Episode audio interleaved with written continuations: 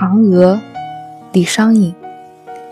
云母屏风烛影深，长河渐落晓星沉。嫦娥应悔偷灵药，碧海青天夜夜心。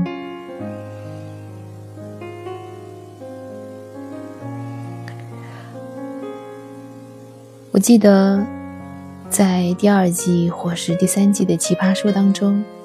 有一集的辩题是：如果你有长生不老药，你愿不愿意吃呢？在看节目之前和看完节目之后，我的想法都不曾变更过。我不愿意长生不老，听起来乍一听好像还不错。可是你仔细一想，其实是挺无趣的一件事情。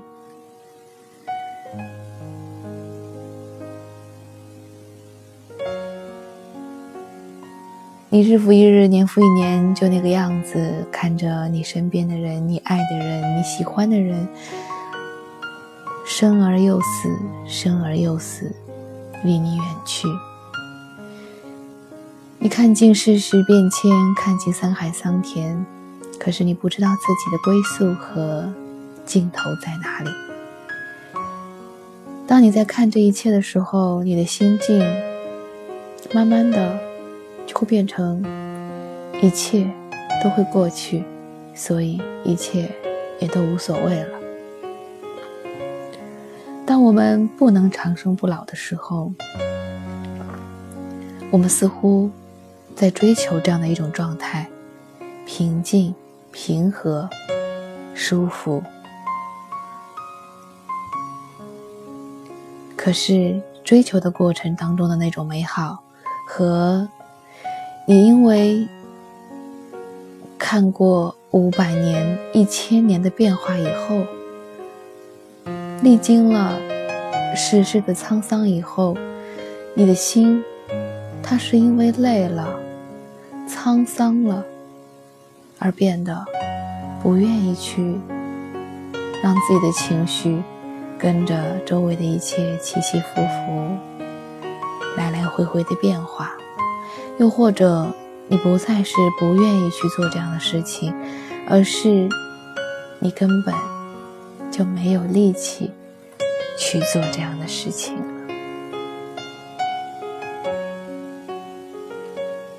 所以，这样的长生不老有什么有趣之处呢？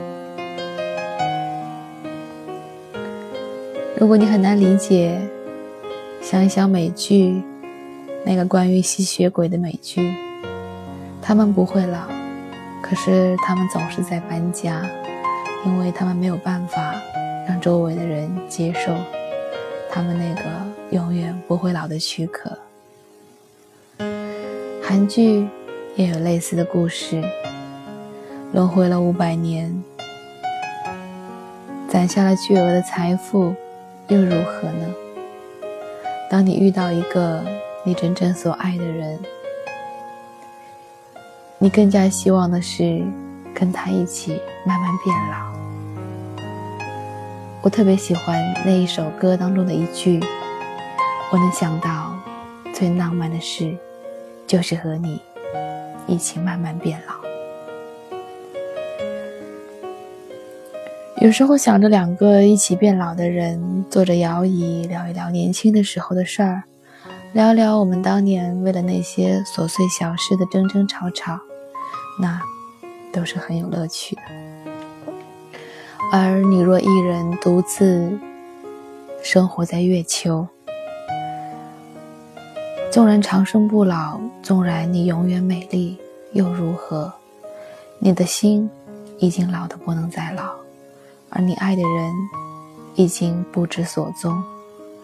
你带着一颗年老的、无力的、经不起折腾的、既无力去爱，也无力去恨的心，那样的活着，又有什么乐趣呢？人生走一遭，最美好的莫过于在这过程当中，你情绪的大起大落、大喜大悲，各种经历、各种阅历，你回首的时候看得到自己的变化、自己的成长和自己周围一切人的变化，这才是最美好的。李商隐，《嫦娥》。云母屏风烛影深，长河渐落晓星沉。嫦娥应悔偷灵药，碧海青天夜夜心。我若是嫦娥，我看着这碧海青天夜夜心，我也会后悔